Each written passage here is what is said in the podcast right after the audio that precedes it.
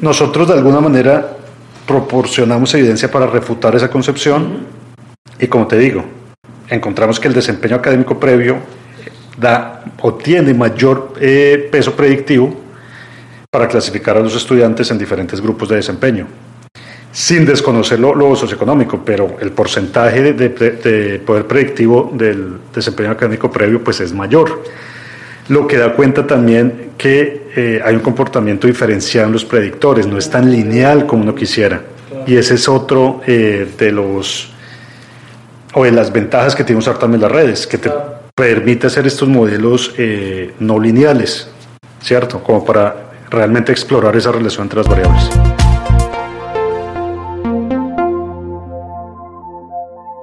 ¿Qué tal? Buenas tardes, buenos días, buenas noches. Bienvenidos a Café de Datos. Mi nombre es Pedro Vallejo. En esta ocasión me acompaña César Salinas en producción.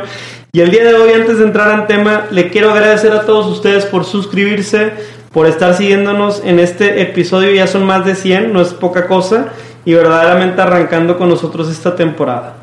Al día de hoy nos, nos acompaña un buen conocido, ¿verdad? Quiero contar un poco a la anécdota personal que, que yo tuve la oportunidad de estar en un intercambio en Bélgica mientras estaba en universidad. Por allá hace 6 o 7 años, imagínense, hagan las cuentas. En ese sentido, eh, había un café que se llamaba Pangea, este café eh, tremendo ahí en la Universidad de KU, Leuven de Bélgica, este, y bueno, pues particularmente en este café uno podría comprar una taza y prácticamente te ofrecían un café ilimitado de refil. Eh, tal vez eso tenga un poco de influencia en el título de este podcast, Café de Datos, porque en ese café se dialogaba, se filosofaba y además hacías muy buenos amigos. Y uno de esos colegas es Carlos Felipe Rodríguez Hernández, que el día de hoy nos acompaña. ¿Cómo estás, Carlos? ¿Qué tal? Muy bien, Pedro, muchas gracias por la invitación y bueno, muy contento de estar acá con ustedes el día de hoy. Buenísimo, buenísimo. Tenemos una pequeña semblanza que ahorita nos pasaron por acá el acordeón, Carlos. Déjame cuento un poco de ti y, ahorita a través de la entrevista te conoceremos mejor. Eh, Carlos Felipe Rodríguez Hernández es ingeniero electrónico de la Pontificia Universidad Javeriana de Colombia. Realizó una maestría en educación en la Universidad de los Andes, Colombia, y posteriormente una maestría en estadística y un doctorado en ciencias de la educación en la KU Leuven, Bélgica, ¿no? Universidad Católica. Entre sus intereses de investigación destacan la evaluación educativa y la predicción del rendimiento académico en educación superior. Ha sido profesor universitario de cursos como metodología de investigación en educación, análisis cuantitativo en ciencias sociales y evaluación del aprendizaje.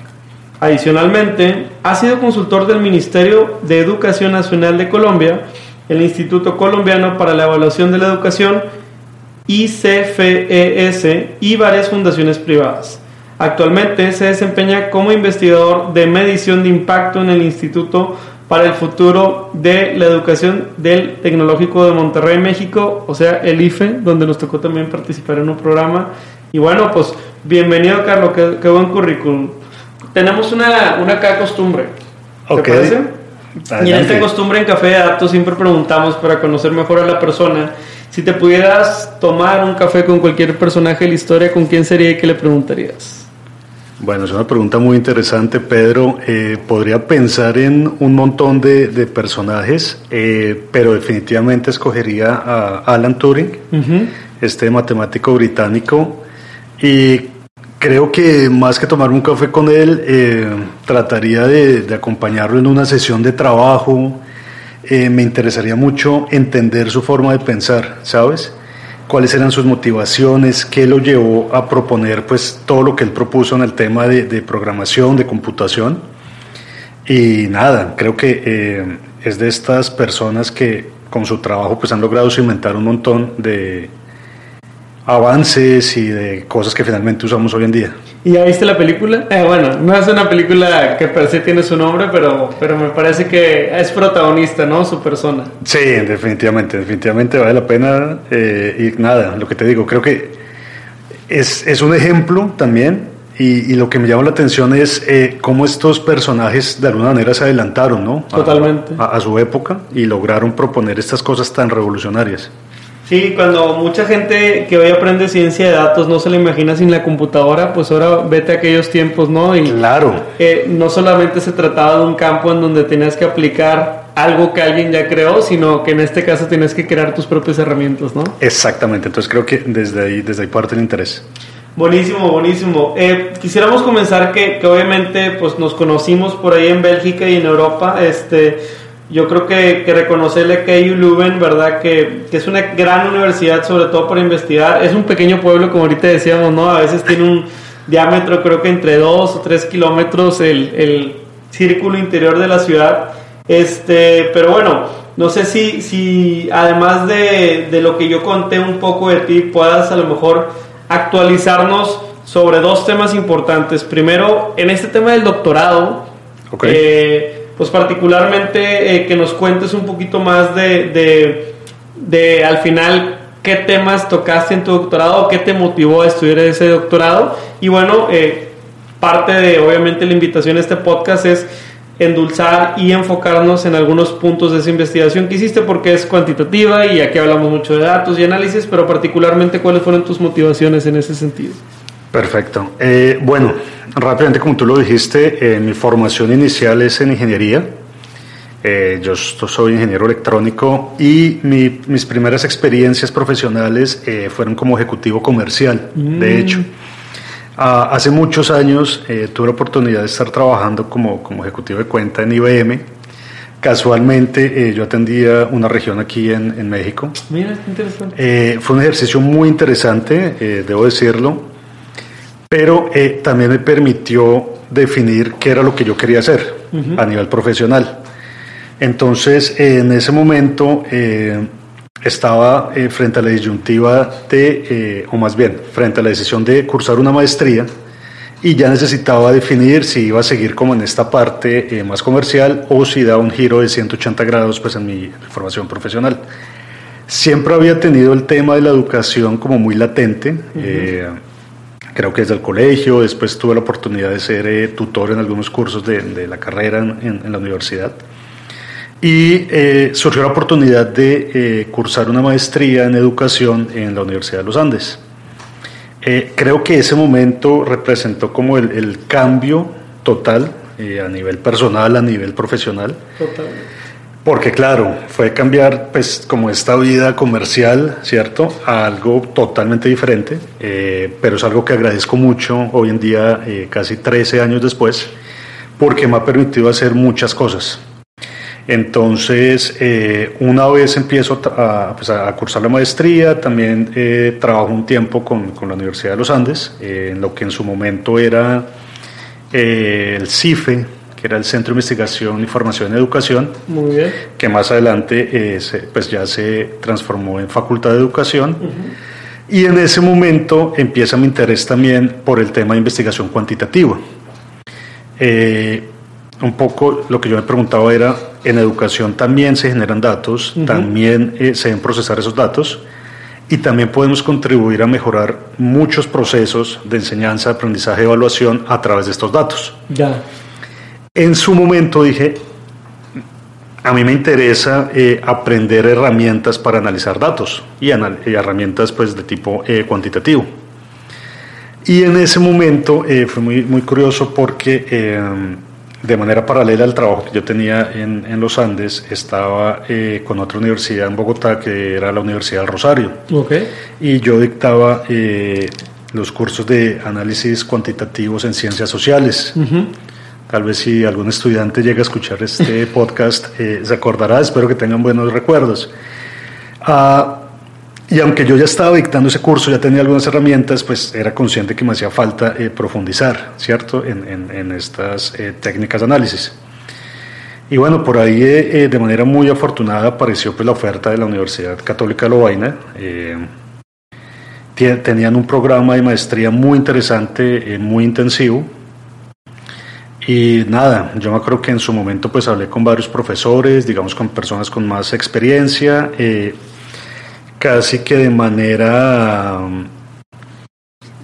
¿cómo decirlo?, eh, muy eh, consensuada la recomendación fue, preséntate al programa, si te llegan a aceptar no lo pienses dos veces, eh, claro. viaja a Bélgica y pues cursa la maestría. Eh, afortunadamente el proceso fue muy, eh, muy tranquilo, muy rápido, el proceso de aplicación, de enviar los documentos. Eh, y pues nada, me admiten al programa, pues viajo a Bélgica, eso fue a mediados del 2013. curso pues la, maestría en estadística, muy interesante, no solo a nivel personal, sino también a nivel académico. ¿Complicada? Exigente, exigente definitivamente, definitivamente. El sistema de evaluación de la universidad es bastante exigente, es correcto. Eh, los profesores, los exámenes, pero claramente pues representa un reto, ¿no? A nivel eh, académico también. Eh, casualmente hace un par de meses estaba hablando con dos grandes amigas que hice durante la maestría. Una de, bueno, las dos, de hecho ya hicieron su doctorado también. Oh. y, y era muy curioso porque eh, una de ellas me decía que valoraba más y agradecía más la experiencia de la maestría en estadística que del propio doctorado. Y sí, definitivamente te da unas herramientas, te da una estructura mental eh, pues diferente, ¿no? Y pues nada, eh, fue, fue muy interesante el resultado. afortunadamente, pues al final terminé también con una distinción el programa. Felicidades, genial. Muchas gracias. Y en ese momento, eh, quien fue mi coasesor en la tesis, eh, como que me lavó el cerebro, en el buen sentido de la palabra, y me ofreció esta oportunidad de seguir con el programa de doctorado. Entonces, eh, rápidamente te comento, en la tesis de, de la maestría en estadística lo que hicimos fue usar técnicas multivariadas para analizar el desempeño académico de estudiantes en Colombia. Entonces tuvimos una muestra más o menos de 22.000 estudiantes se usaron eh, diferentes técnicas, hay una publicación eh, asociada a, estos análisis. Y en ese momento mi, mi co-advisor me dice, mira, hay algo más robusto que en educación está empezando a tomar mucha fuerza, eh, que se llama redes neuronales artificiales. Si te interesa, podemos continuar, digamos que al siguiente nivel del juego, que es el doctorado, eh, aumentamos el tamaño de la muestra eh, y, empezamos a usar estos modelos de redes para ver qué encontramos. Entonces sí, en ese momento pues eh, la oferta fue, fue atractiva. también como te comentaba, pues yo apliqué a, una beca de lo que en su momento en Colombia se conocía como Colciencias, una beca para programas de doctorado en el exterior. Afortunadamente, pues también les caí bien a los del comité de la beca, creo yo, porque me la, me la otorgaron. y pues nada, ya en ese momento pues se consolidó la opción del doctorado, vuelvo a Bélgica y ya pues pasa todo ese proceso. Ahora es un doctorado muy enfocado en este tema en particular de evaluación educativa, ¿cierto? Sí, digamos que yo estuve en la Facultad eh, de Psicología y Ciencias de la Educación de la universidad. Eh, mi doctorado como tal es en, Ciencias de la Educación, pero el tema fue específicamente este, uso de redes neuronales para eh, predecir rendimiento académico. Genial, Carlos. Pues digo, primero felicidades por perseguirlo, por lograrlo y, y no es fácil. Entiendo que debe ser muchas horas de muchos libros y no solo eso, ¿no? Sino ahora, ahora también muchas horas divertidas modelando matemáticamente cosas. Pero cuéntanos un poquito, porque mira, si yo busco acá eh, tu nombre particularmente en Google, ¿verdad? bueno, ResearchGate, ahí voy a encontrar un título que nos llamó mucho la atención, que es el uso de redes neuronales para clasificar el desempeño académico. Eh, ¿Qué factores encontraron? O sea, ahí cuéntanos un poco más de esos hallazgos valiosos. Eh, ¿cuál, fue, igual te decía de broma antes de grabar, recitarla, no la tienes que recitar, obviamente ya la defendiste, ya te la aprobaron, pero cuéntanos un poco más eso que, que, se les hizo muy valioso en, eh, eh, hallar y qué te parece si para poner a todos en el mismo piso de entendimiento también un poco más de que es un es una red neuronal, no sé si, si por dónde quisieras empezar, ¿no? También. Perfecto. Eh, bueno, digamos que esa información que encuentras, pues básicamente es el, título de la tesis, porque la tesis pues se llamaba así, un análisis de redes neuronales artificiales para analizar el desempeño académico en educación superior. Digamos que traduciendo el título sería algo equivalente. Eh, ¿Por qué nos decidimos trabajar con las redes? Como te comentaba en el nivel anterior, estos modelos multivariados nos habían dado algunas pistas de cómo se estaban relacionando, por ejemplo, variables del desempeño académico del estudiante en el colegio y variables asociadas a sus condiciones socioeconómicas. Mm. Entonces, eh, el punto de partida de estos análisis tuvo que ver precisamente con esa eh, concepción que yo creo que infortunadamente sigue existiendo, eh, que es que únicamente los estudiantes de condiciones socioeconómicas favorables pueden tener acceso a la educación superior. Algunos, algunos análisis de correlación, por ejemplo, estos análisis bivariados, dan cuenta de eso. Entonces, si tú buscas algunos indicadores socioeconómicos, y los correlacionas con resultados en pruebas estandarizadas, al parecer vas a encontrar esa tendencia. A, mejor condición, mejor eh, resultado. sí. Claro. Sin embargo, esa visión es adecuada de manera preliminar, pero cuando uno se mete a explorar un poco más los datos, ya deja de usar esas técnicas eh, bivariadas y empieza a usar algo multivariado o algo como las redes, pues se empieza a dar cuenta que, claro, hay una influencia de lo socioeconómico, pero hay otros factores que pueden estar eh, en juego. Entonces, eh, básicamente en estos análisis que tú refieres, eh, tuvimos información asociada al desempeño académico previo al estudiante, nivel educativo de los papás, ocupación de los papás, características de su escuela secundaria, eh, alguna información de la universidad también como tal, es decir, otra serie de predictores para poder realmente entender ese panorama eh, de cómo, de cómo eh, se están relacionando pues, con el desempeño de los estudiantes.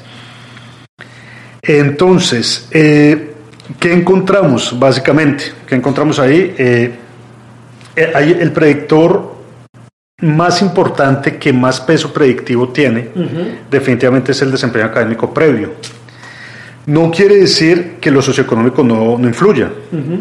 y, quiero ser muy claro en eso. Ah, claro que influye, pero lo que más aporta información para que un estudiante sea clasificado, por ejemplo, en un grupo de desempeño alto o bajo, es su desempeño eh, en la secundaria, por ejemplo, o pues en el, nivel, en el nivel educativo previo. Interesante.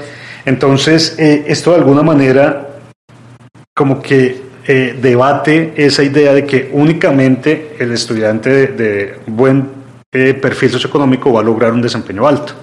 Creo que esta, esta técnica pues, nos, nos da esas nuevas visiones ¿no? de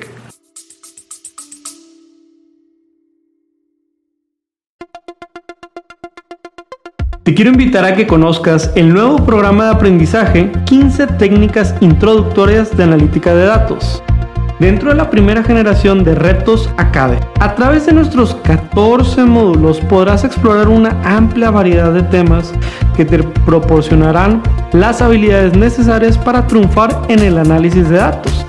Y eso no es todo, contaremos con tres talleres en vivo e invitados e invitadas sorpresa con quien podrás discutir tus proyectos, recibir orientación personalizada y llevar tu conocimiento al siguiente nivel. Y si para cuando estás escuchando esta promoción ya venció, recuerda que siempre podrás encontrar contenido de aprendizaje en www.datlasacademy.com.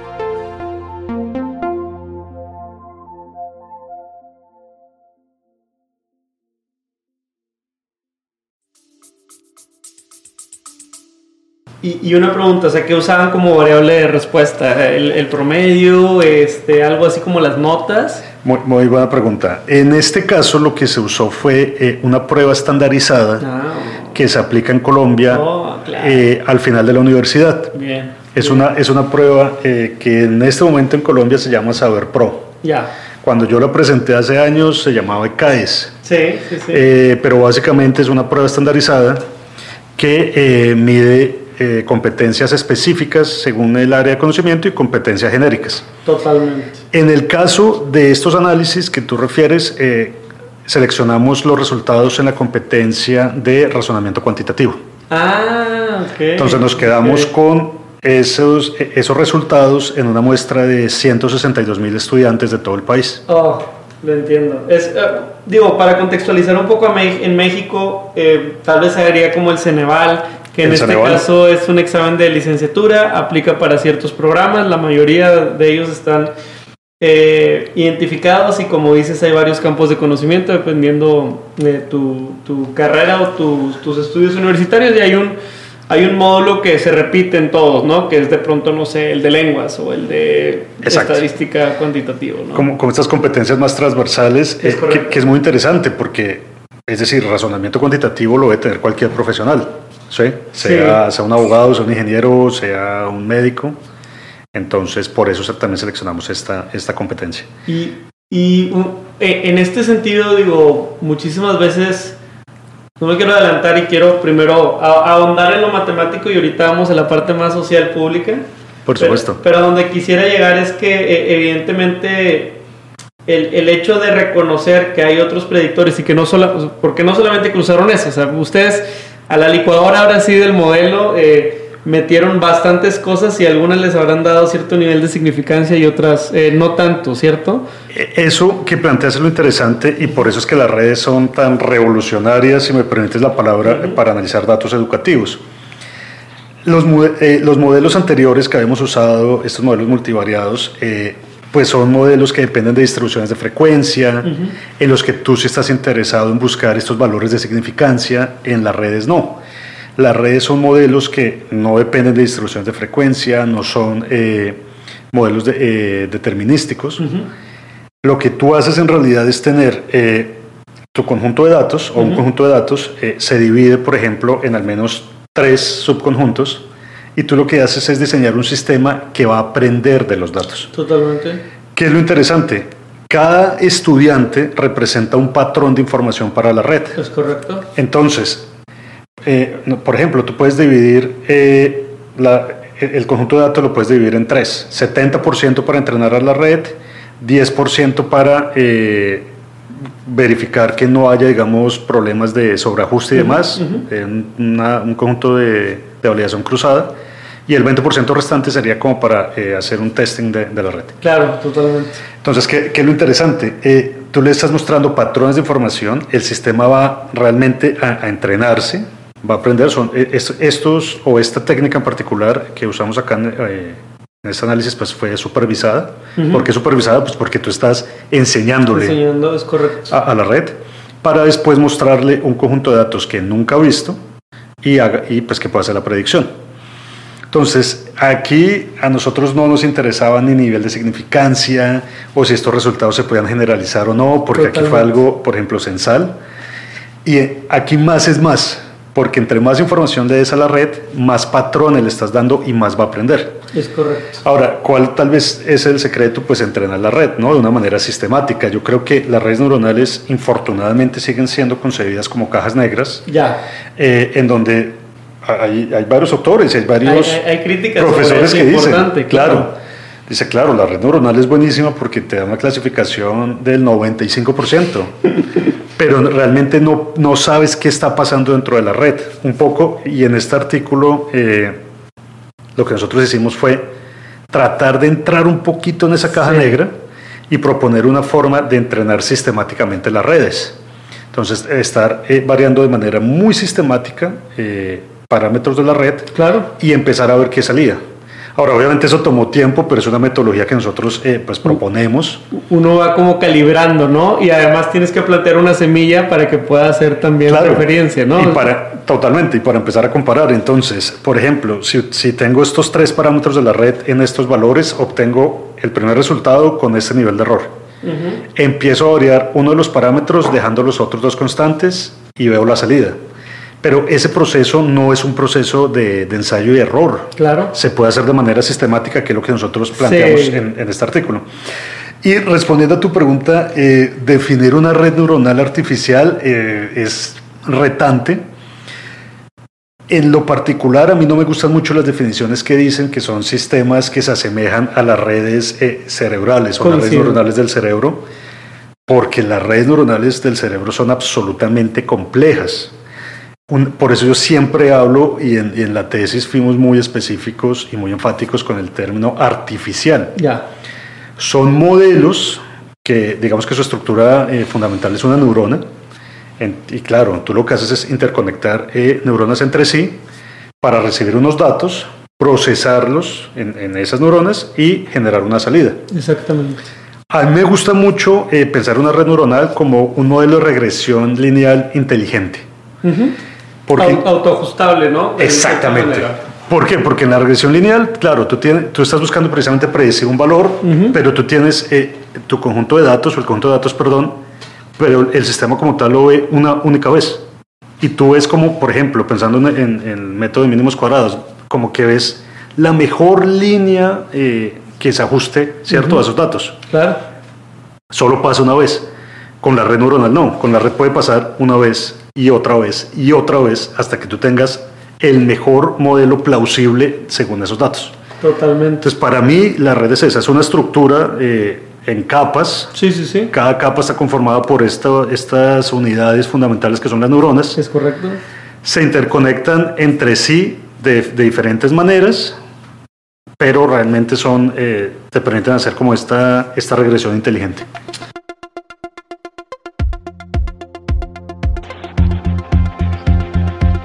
¿Qué tal? Interrumpimos este capítulo que esperemos que estés disfrutando bastante para hacerte una gran noticia. Estamos lanzando nuestra quinta edición del Data Playbook titulado Analítica de Datos para el Mundo Real de los Negocios.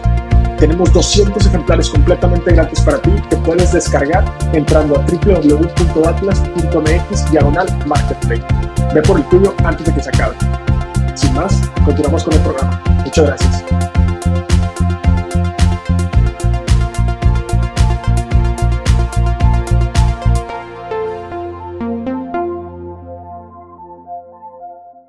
Está muy, muy interesante y también para quien nos está escuchando y de pronto estos términos son nuevos, no se asusten, pónganle tantito pausa y repasen, pero déjame traer a la mesa a lo mejor algunos, algunos ejemplos un poquito más, más aterrizados también. Eh, y no porque lo que hayas dicho no esté aterrizado, sino porque a lo mejor se lo puedo poner más en la vida del día a día, ¿cierto? Claro. Para que nos escuche, imagínate que cuando estabas estudiando, pues eh, de pronto en ese salón de clases seguramente había una chica que, que sacaba 100, ¿verdad? O 90 en ciertas clases. Tú por más ganas que le echabas, eh, el promedio abajo, ¿no? 70 y dices, más de eso es vanidad, ¿no? Este, ¿por qué lo mencionas así? Porque entonces tú querías entender por qué razón había un grupo de personas que, que, la curva de calificaciones eh, la tiraba hacia arriba, ¿no?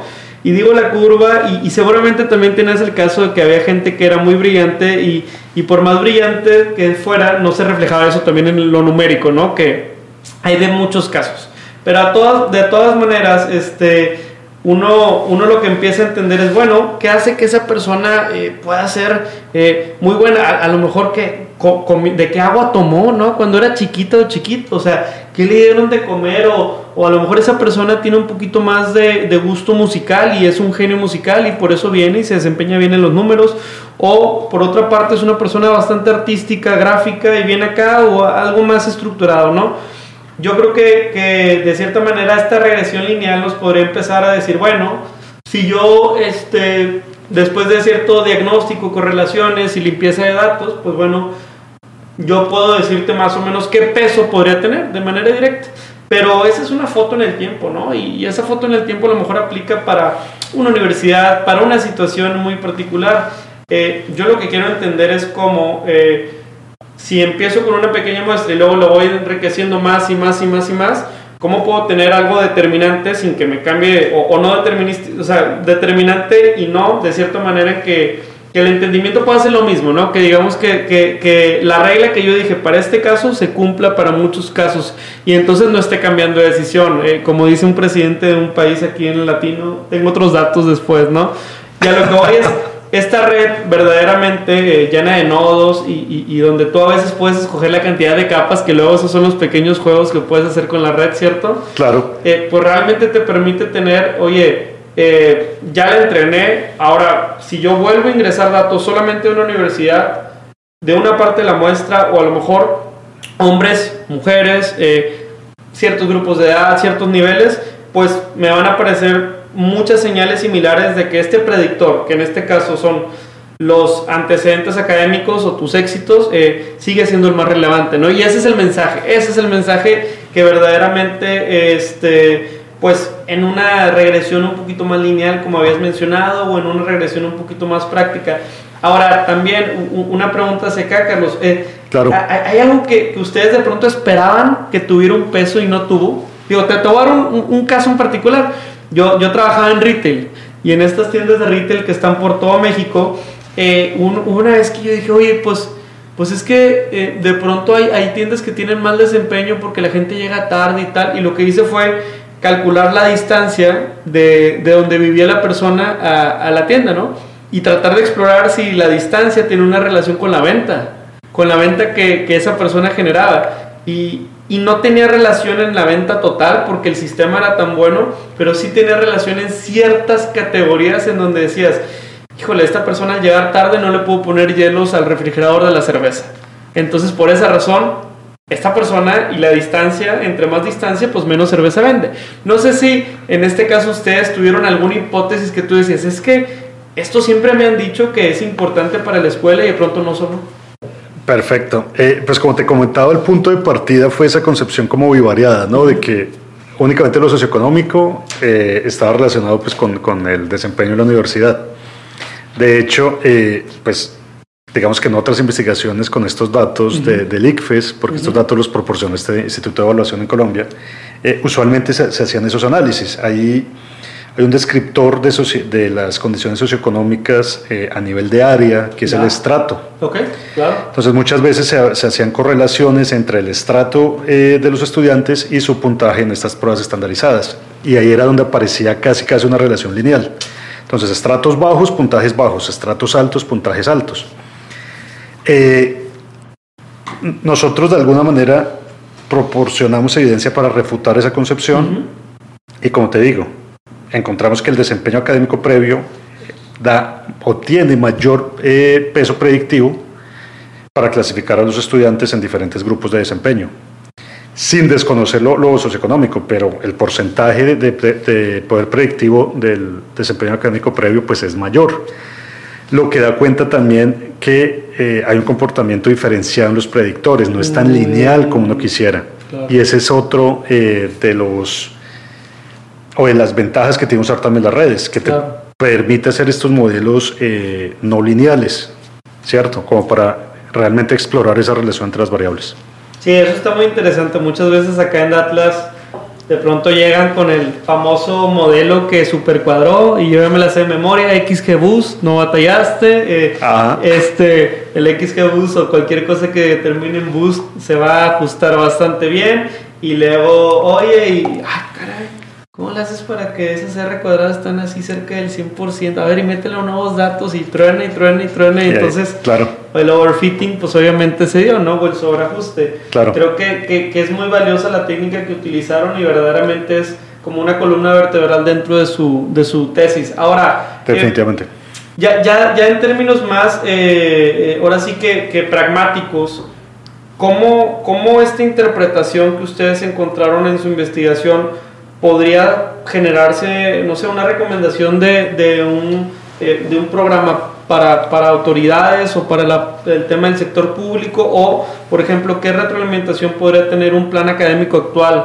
Este, de pronto me lo dices así y se me viene también este, una, no sé, una idea, eh, yo, yo fui, tuve beca, ¿no? Y en mi caso me tocó programas de beca que, que reconocían más el potencial del alumno como, como liderazgo, etcétera, que la situación solamente socioeconómica. O sea, la situación socioeconómica era una parte importante, pero la beca se justificaba más si tenías un buen desempeño. Pero la mayoría de las becas se colocan para gente que, que evidentemente tiene una situación eh, económica. Y no digo que, que, eso no debería suceder, pero a lo mejor con este entendimiento yo diría, oye, pues hay que evaluar más factores que solamente el nivel socioeconómico. Si estás dando una beca es por potencial, no por necesidad, ¿no? Pero en este caso ustedes, no sé, a la luz de estos datos y estos hallazgos, ¿qué tipo de recomendaciones eh, harían? ¿no? Perfecto. Eh, bueno, yo creo que lo primero es generar eh, estos programas de acompañamiento a los estudiantes que posiblemente ingresen a la universidad uh -huh. y que tengan un perfil socioeconómico eh, desfavorable, uh -huh. ¿cierto? En comparación a, su, a sus otros compañeros. Claro. Definitivamente yo creo que las universidades tienen una oportunidad muy interesante de empezar a refinar sus procesos eh, de acompañamiento al usar este tipo de, de herramientas de, de, inteligencia artificial. Uh -huh. Pensemos, por ejemplo, en modelos predictivos de la deserción. Uh -huh. si, si, se plantea un modelo de, digamos que usando esta técnica, se podría identificar cuáles son los factores que están asociados a la deserción y proponer sistemas de alertas tempranas. Creo que el reto de la educación superior no es únicamente atraer los estudiantes, sino también asegurar que terminen, ¿cierto? Y hay indicadores como la eficiencia terminal, por ejemplo, que dan cuenta de eso.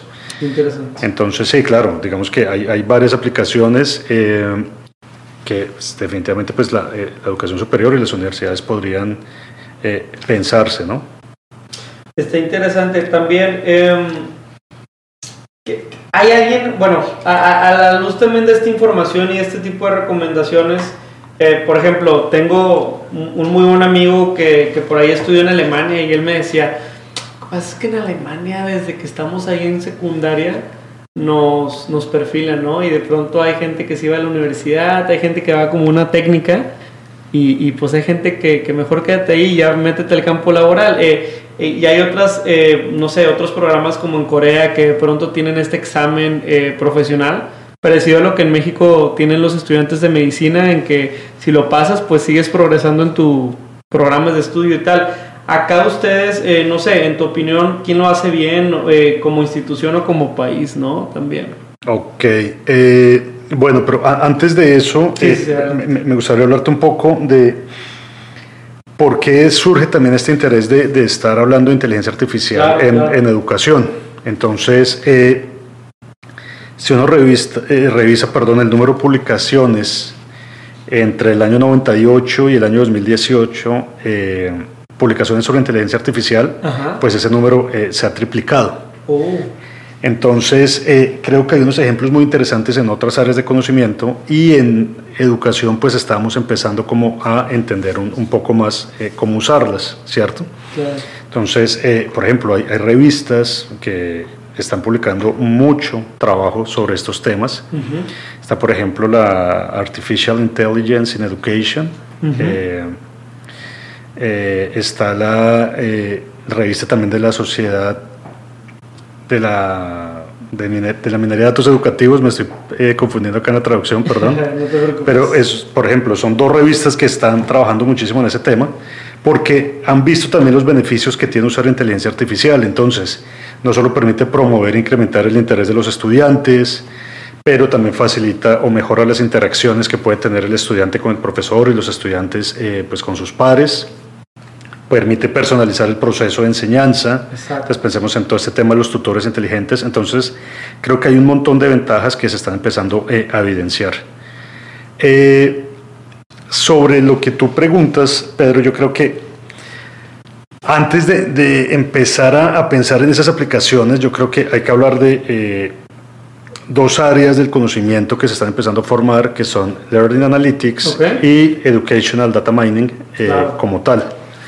Ahora, hay un debate muy interesante y posiblemente eso da tema para otro podcast eh, y es realmente comparar esas dos. Uh -huh. Son diferentes, son iguales.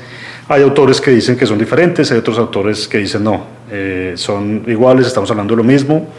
Yo en lo particular concibo Learning Analytics más como las aplicaciones, cómo mejoramos ese proceso de enseñanza-aprendizaje, lo que está haciendo un profesor. Uh -huh. Y Educational Data Mining lo concibo más como la metodología, cómo aplicamos estas técnicas, por ejemplo, de inteligencia artificial, para extraer información útil de los datos. Eh, por eso te hablaba un poco de cómo podríamos utilizar eso, o las universidades cómo, los, cómo lo podrían utilizar. Te hablaba un poco de esos modelos predictivos de deserción. Eh, otra eh, aplicación que podría pensar ahora tiene que ver con las emociones de los estudiantes. Uh -huh, Hay uh -huh. trabajos muy recientes que han visto o que han propuesto eso. Muy importante. Entonces se identifica, por ejemplo, si un estudiante está cansado, está aburrido, disparar alguna acción concreta para eh, mejorar ese estado uh -huh. de, de, del estudiante. Y definitivamente creo que un área que va a empezar a tomar mucha fuerza tiene que ver con la evaluación de los aprendizajes. Mm. Cómo utilizamos estas herramientas, por ejemplo, para generar procesos eh, de retroalimentación más eficientes, más eficaces para, para okay. los estudiantes. Ahora, me preguntaste sobre ejemplos concretos de quién lo está haciendo bien.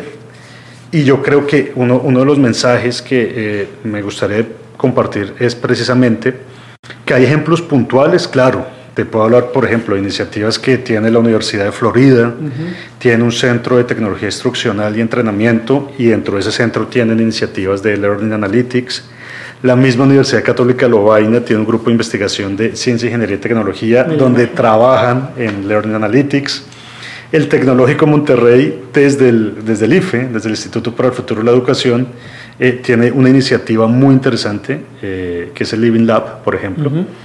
Básicamente, ellos promueven el uso, o más bien la investigación relacionada con, con estos temas pero también eh, tiene un centro de datos eh, que le proporciona la oportunidad a investigadores internos y externos pues, de, hacer investigación con esos datos. Eh, te planteo tres ejemplos individuales, pero yo creo que definitivamente hay una necesidad de hacer investigación de manera conjunta, ¿no? Entonces, Claro, lo hacen bien en Estados Unidos, en Bélgica y en México, pero ya hay unas, unas sociedades, unas organizaciones como tal, comunidades de aprendizaje, que se han conformado para tratar estos dos temas. Entonces, si a alguien le interesa, yo le recomendaría que eh, buscara eh, estas dos sociedades. Hay una que es la Educational uh, Data Mining Society, tiene su página en internet, tiene su revista, todo el tema. Y hay otra eh, que es la Society of Learning Analytics, esas dos, ellos se definen como eh, instituciones hermanas u organizaciones eh, hermanas. Esta segunda también tiene eventos académicos, también tiene su revista y eh, pues ya llevan varios años aportando pues como con información. Entonces yo creo que definitivamente, más allá de hablar de ejemplos individuales, sí podemos ya evidenciar ¿no? que hay esfuerzos conjuntos en diferentes contextos como para avanzar en estos temas. Estamos de regreso en su podcast Café de Datos. Estamos charlando con Carlos Felipe Rodríguez Hernández. Nos está justamente letrando un poco sobre todo el tema de evaluación educativa. Nada menor después de su tesis de doctorado, donde eh, a lo mejor aquí me falta un poco en la traducción, pero es el uso de redes neuronales para clasificar el desempeño académico en educación superior. Corrección, de verdad. Y eh, estamos hablando de justamente los componentes que o los predictores más bien, ¿verdad? Que, que un poco más influyen eh, justo en, en, este factor de la educación y en un buen desempeño académico. Nos estaba hablando de su metodología, de los contrastes y también de la motivación de por qué utilizar redes neuronales en este tipo de sistemas de evaluación. Eh, antes del corte estábamos charlando un poco sobre referencias, sobre ejemplos y más que nada nos hizo recomendaciones de mejores prácticas. Ahora, poco también trayendo a la mesa y, lejos o, cerca de la educación, me quedé pensando ahorita que decías esa, este, ese ejemplo de, de, la situación emocional de, de un alumno, ¿verdad? Eh, yo recuerdo cuando estaba en, en, allá en Leuven, ¿verdad? En Bélgica, eh, que escuchaba en internet una estación de radio que me encantaba. Era una estación de radio que, que tú no sintonizabas por por radiofrecuencia o tú no sintonizabas, digamos que de alguna manera por este, canción o por grupo, sino por estado de ánimo. Entonces era como un Spotify, pero era sumamente bueno y luego alguien hizo un API en el que tú ponías el clima eh, y siendo latino, uno le encanta el sol y aquí siempre hay sol y te bañas de sol y te estarás de acuerdo que allá había muchos días en donde el cielo era eternamente gris y... Totalmente. Cuando la gente veía el sol, todo el mundo salía, hasta si estabas en clase tomabas unos minutitos para salir, ¿cierto? Definitivamente, sí. Entonces te cuento eso porque eh, me, resultaba bastante terapéutico poder tener esa estación y, y al final eh, cuando estaba gris me ponía música animada y cuando estaba, ya sabes, así como, como un poco me alegraba y eso me recuerda un poco lo que decías. También hace poco tuvimos a alguien en este podcast que nos hablaba de los Sports Analytics y lo traigo a la mesa porque de pronto la cantidad de datos que hoy se levanten en una cancha es 10 veces mayor que a lo mejor ah, en los últimos dos mundiales. O sea, ya tienen una pechera, GPS, etcétera. Eh, ¿Por qué lo traigo a la mesa aunque nuestros equipos no están haciendo un buen desempeño para el mundial, verdad?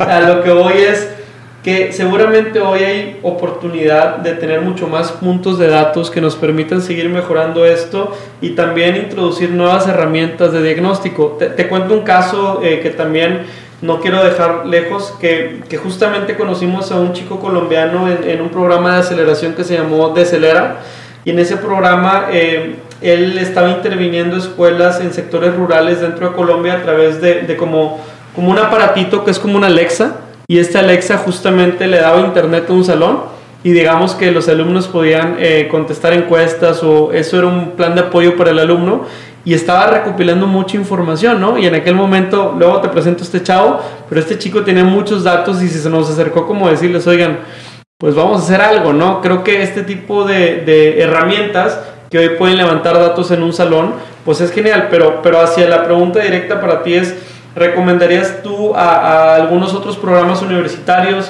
o académicos introducir este tipo de herramientas de diagnóstico como la que ustedes generaron, herramientas que levanten datos, o, cuáles serían tus recomendaciones hacia esos puntos? No, definitivamente sí. Eh, es decir, eh, yo creo que esto no se trata únicamente de, seguir una moda o una tendencia, ¿no? No quiere decir que porque en economía se esté usando, porque en marketing, porque en otras áreas se use, lo tengamos que usar en educación. Yo creo que en el sector de la educación superior tenemos una necesidad real de analizar datos, como tú lo decías. Tal vez esa necesidad siempre ha existido, pero no lo habíamos evidenciado hace 50 años como si la evidenciamos hoy en día. ¿Y por qué tenemos esta necesidad? Porque el perfil de ingreso de los estudiantes cada vez es más diverso. Precisamente como estamos logrando eh, llegar cada vez más, posiblemente no eh, a los niveles que quisiéramos, ¿cierto? Pero cada vez más estamos logrando llegar a estos públicos eh, menos atendidos históricamente. Tenemos estudiantes cada vez más diversos, con perfiles diferentes y necesitamos entender qué está pasando con su, con su desempeño en la, universidad, mm. cómo apoyarlos, cómo integrarlos. Entonces, cada vez más vamos a tener esta información diversa. El reto va a ser qué vamos a hacer con toda esa información, cómo la analizamos y cómo tomamos decisiones a partir de esa información. Yo creo que ese es el reto para, para las universidades. Pero definitivamente, definitivamente y parte de lo que hemos hablado el día de hoy, ya te he dado ejemplos eh, de diferentes universidades, de estas organizaciones, de estas revistas eh, que están publicando, ¿cierto? Eh, trabajos, entonces sí, yo creo que las universidades ahí tienen una, una, oportunidad enorme. Buenísimo, y de lo que nos puedas contar, ¿qué están haciendo ahí en el IFE, en el TEC de Monterrey? claro ¿Cuál es la razón por la mudanza? pues, ¿qué te cuento? El, el IFE pues, es el, el, Instituto para el Futuro de la Educación. yo en particular soy parte del área de experimentación y medición de impacto, entonces Ahí me gusta definirla como eh, una unidad de respuesta rápida.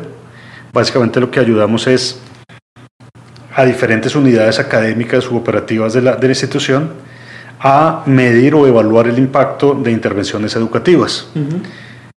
Todo esto con un propósito de mejora continua, ¿no? Eh, queremos obviamente devolver estos resultados de los estudios que hacemos de una manera eh, rápida, de una manera eficiente claramente cuidando eh, el aspecto metodológico de estos estudios, pero también retornando estos resultados eh, de una manera muy concreta para que ellos puedan tomar decisiones y mejorar ¿no? a partir de estos, de estos resultados.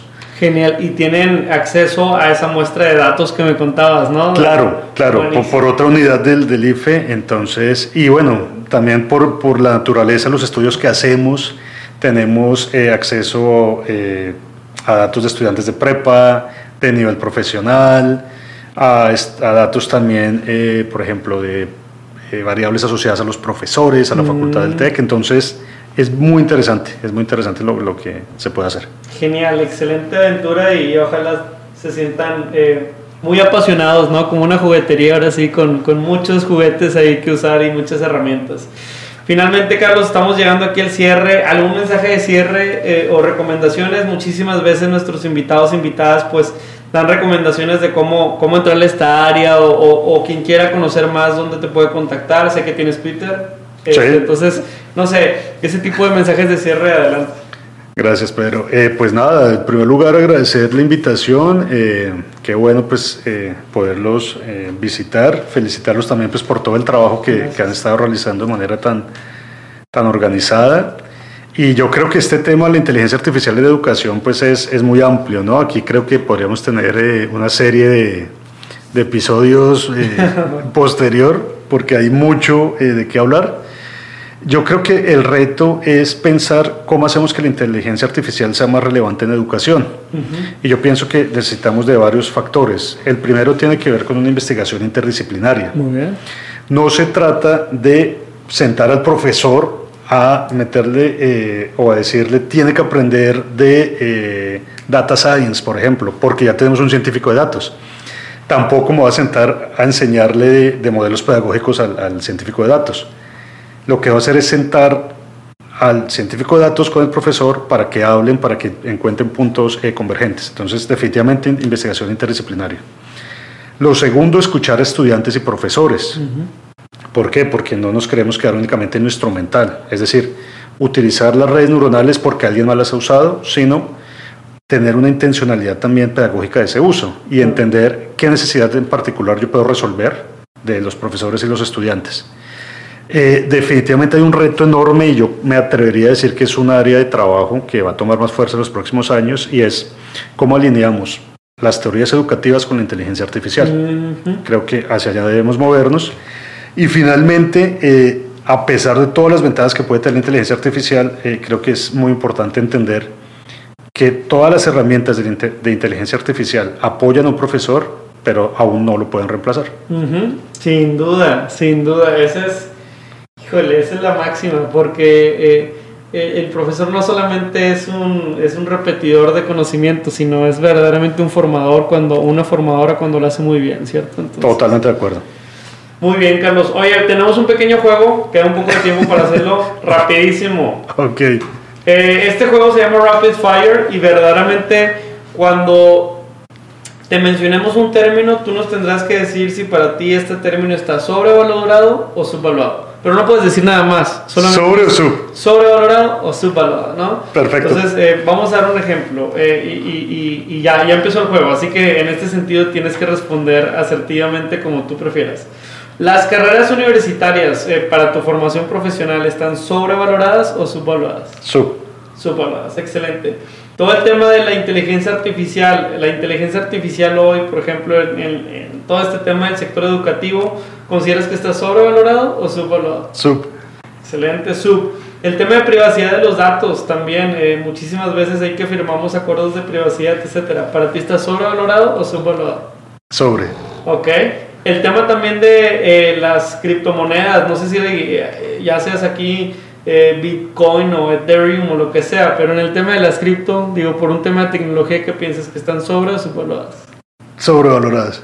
Muy bien, muy bien. Excelente, pues bueno, ahora sí que ese sería el final del episodio, Carlos. Te agradecemos mucho por venir hasta acá a nuestro estudio y vamos a seguir hablando de más datos y analítica inteligencia artificial. De este lado en el estudio César Salinas, mi nombre es Pedro Vallejo, nuestro invitado Carlos, muchas gracias. Hasta A ustedes.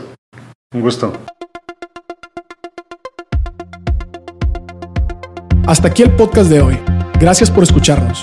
Puedes seguir disfrutando de tu café y aprendiendo de analítica de datos en nuestro blog, con más de 180 columnas acerca de analítica, emprendimiento y transformación digital.